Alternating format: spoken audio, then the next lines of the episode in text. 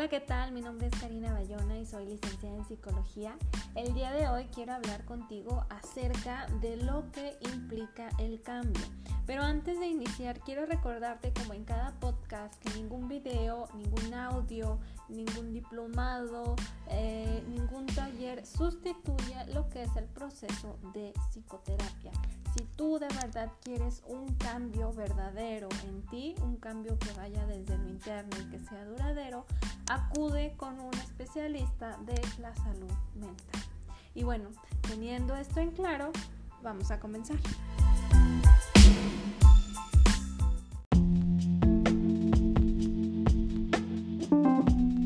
Exige soltar. Yo creo que esa es una frase que muchas personas han escuchado o si es la primera vez que la escuchas, pon muchísima atención. Muchas veces a lo largo de nuestra vida y sobre todo en el contexto donde nosotros crecimos, se nos quedan ciertos patrones tanto a nivel consciente como a nivel inconsciente. Patrones que tienen que ver con la dinámica familiar, patrones tan sencillos que pueden ir desde eh, el hábito de, de cómo se come, a qué hora se levanta, si se hace ejercicio o no, como también patrones en cuestión de lo que viene siendo la cuestión afectiva, ¿no?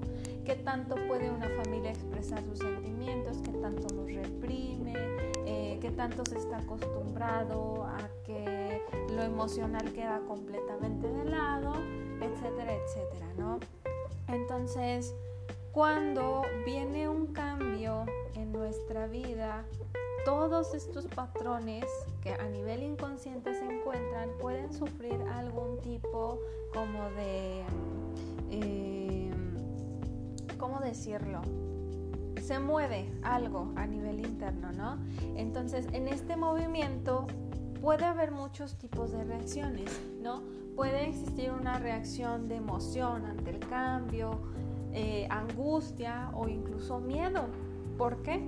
Porque salir de la zona de confort para muchas personas significa el dejar lo conocido por algo totalmente nuevo, por algo que no conocen, por algo que les va a implicar moverse y salir de esa rutina a la que están acostumbrados. Ahora, dentro de esto mismo de avanzar exige soltar, aplica en muchísimas esferas de nuestra vida, ¿no? Tanto en problemas a nivel familiar, laboral e incluso a nivel sentimental, a nivel amoroso, ¿sí? Vamos a enfocarnos en este podcast a lo que viene siendo la cuestión sentimental, la cuestión meramente amorosa. Muchas personas, hombres y mujeres, que llevan toda su vida repitiendo el mismo patrón en cuestión de la elección de pareja o eh, el tipo de dinámica que se quiere vivir. Muchas veces eh, hay personas que crecen en contextos pues realmente violentos o agresivos. Eh, a nivel consciente dicen yo no quiero eso para mi vida y voy a buscar todo lo contrario. Y 10 años después se dan cuenta que están repitiendo eso que no querían. Y repetir o seguir el patrón no es necesariamente que sea de la misma forma, ¿no? Es decir, alguien que vivió violencia o alguien que vivió agresión no necesariamente lo tiene que repetir de la misma forma. ¿Cómo lo puede llegar a repetir? Bueno, a lo mejor estando en una relación donde hay demasiado control, donde no hay golpes, donde no hay gritos, pero hay control. En una relación donde constantemente te hacen sentir mal, tampoco hay golpes y a lo mejor no hay control, pero sí hay violencia psicológica.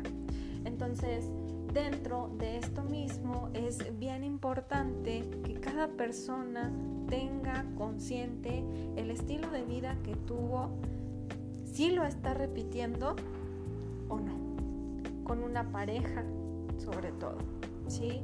Em, ¿Por qué nos vamos a enfocar tanto en los patrones familiares? Porque es lo que, por así decirlo, tenemos tatuado a nivel. No es algo que conscientemente tengamos, no es algo que se sepa, no es algo que se desee, pero que de una u otra forma pues se termina repitiendo. Avanzar exige soltar.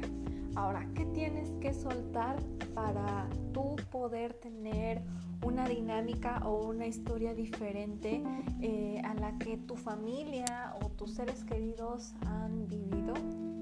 Uno, tienes que soltar las inseguridades. Primero, date cuenta de lo que tú eres como persona, todas tus capacidades, todas tus habilidades, todo lo que tú puedes llegar a ser a nivel individual, no con otra persona. Tienes que aprender a verte primero en la individualidad para después poder complementarte con alguien más, ¿no? Entonces suelta todas esas inseguridades, suelta todos esos comentarios que te lanzaron personas que a lo mejor sí son parte de tu familia o personas que tampoco eh, forman parte de ella, pero que de una u otra forma te dieron para abajo. Todos esos comentarios, todas esas eh, opiniones que no pediste, todas esas críticas que lejos de ayudarte a crecer te dieron para abajo. Suelta tus inseguridades a nivel individual en cuestión de cómo te ves, en cuanto a la confianza que tienes. Recuerda que tú en este mundo llegaste para ser una persona con felicidad, con paz mental y con tranquilidad. Tú en este mundo no estás aquí para complacer a un tercero y esto incluye la familia. Aunque la familia sea algo para muchas personas muy sagrado, no significa que si estás tóxica o violenta contigo, estás obligada o obligado a seguir ahí. Suelta primero todas tus inseguridades. Número dos, ¿qué tienes que soltar? La dependencia. Cuando las personas generan inseguridad en otra, de una u otra forma se crea una dependencia hacia un objeto o hacia una persona. Analiza dentro de ti a qué soy dependiente. ¿Soy dependiente de una persona o soy dependiente de una droga, sea legal o ilegal? ¿No? En este aspecto.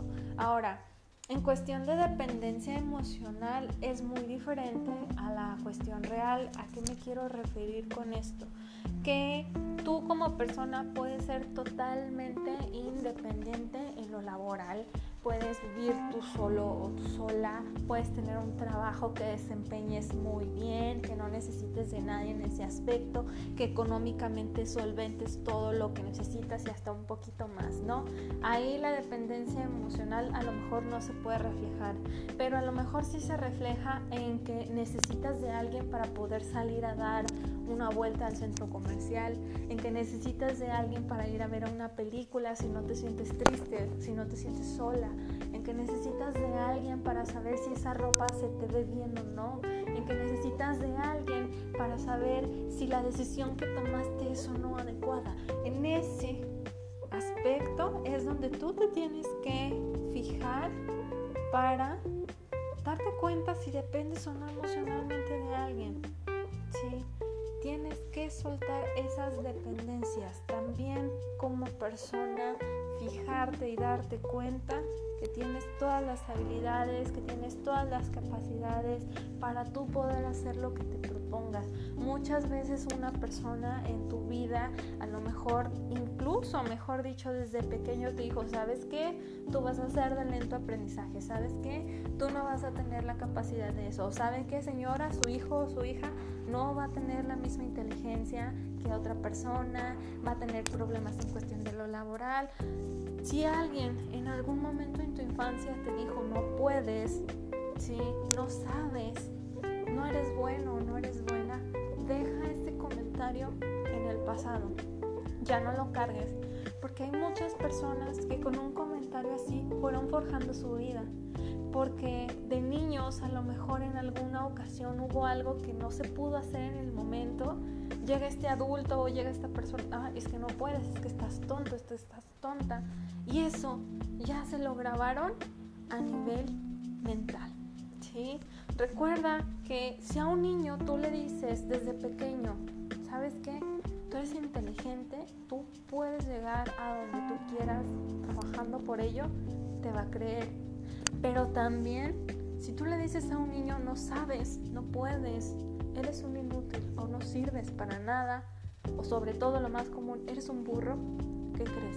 También ese niño te va a creer.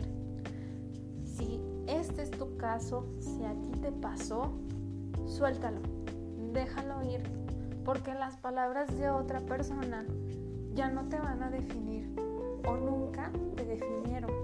Analiza esa cuestión.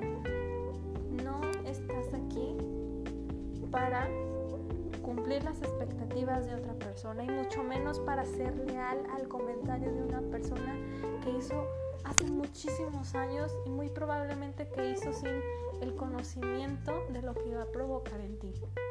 Suelta todo eso, suelta todos esos comentarios y también ponte a analizar si la percepción que tú tienes de ti mismo o de ti misma está basada realmente en lo que tú piensas de ti o en lo que otra persona te dijo que tú eras o que tú poseías. Si la percepción que tú tienes de ti está más basada en cuestiones de, o, mejor dicho, eh, pensamientos de terceros, trata de formular una nueva concepción de ti basada en la realidad, basada en ti mismo o en ti misma, basado en la realidad. Avanzar exige soltar. ¿Qué más tienes que soltar? El enojo. ¿A qué me refiero con esto? Precisamente por lo que comentaba hace un momento de, comentarios del pasado que nos llegan a hacer de niños. Eh, muchas veces las personas utilizan este enojo como un motor de vida. Y entonces sí pueden llegar a hacer grandes cosas, sí pueden llegar a salir de a lo mejor de su zona de confort, pero lo hacen a través del enojo, lo cual no es sano. ¿Por qué?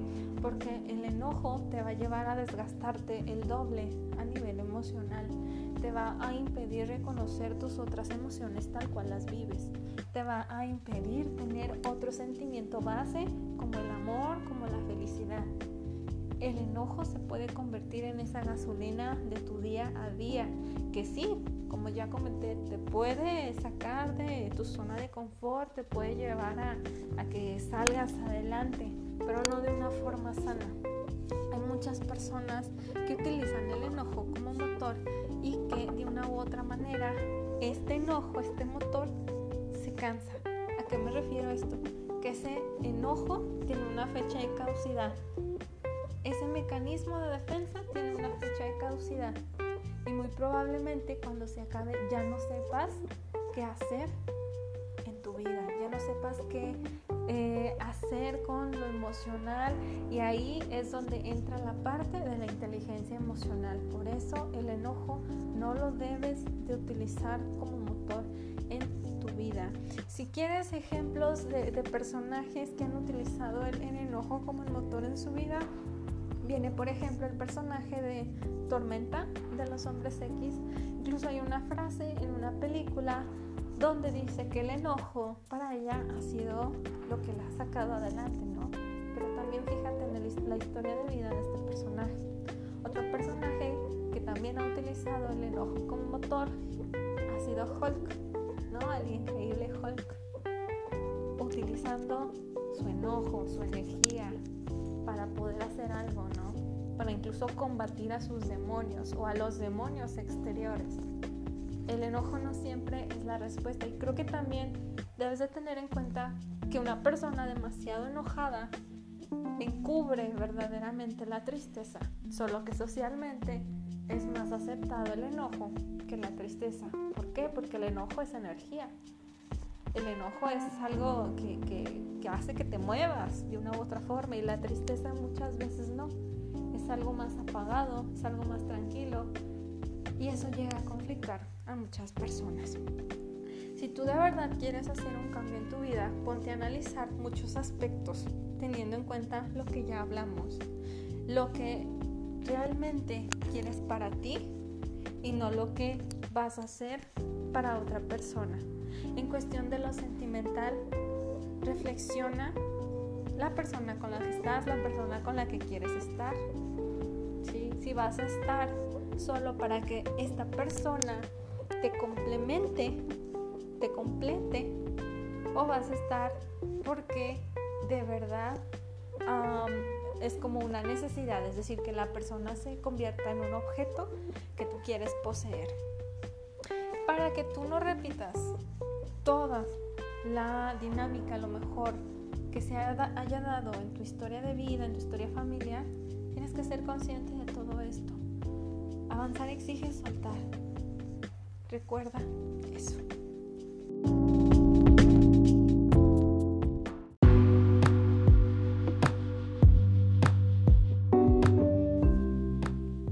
Y bueno, esto ha sido todo por el día de hoy. Recuerda que puedes encontrarme en mis redes sociales en Facebook como psicóloga Karina Bayona, en Spotify como Karina Bayona psicóloga y en Instagram como psic Karina Bayona. Si quieres contactarme o si tienes dudas, siéntete con toda la confianza de mandarme un mensaje por estas plataformas. Y bueno, sin más que decir, esto sería todo y nosotros nos escuchamos para la próxima.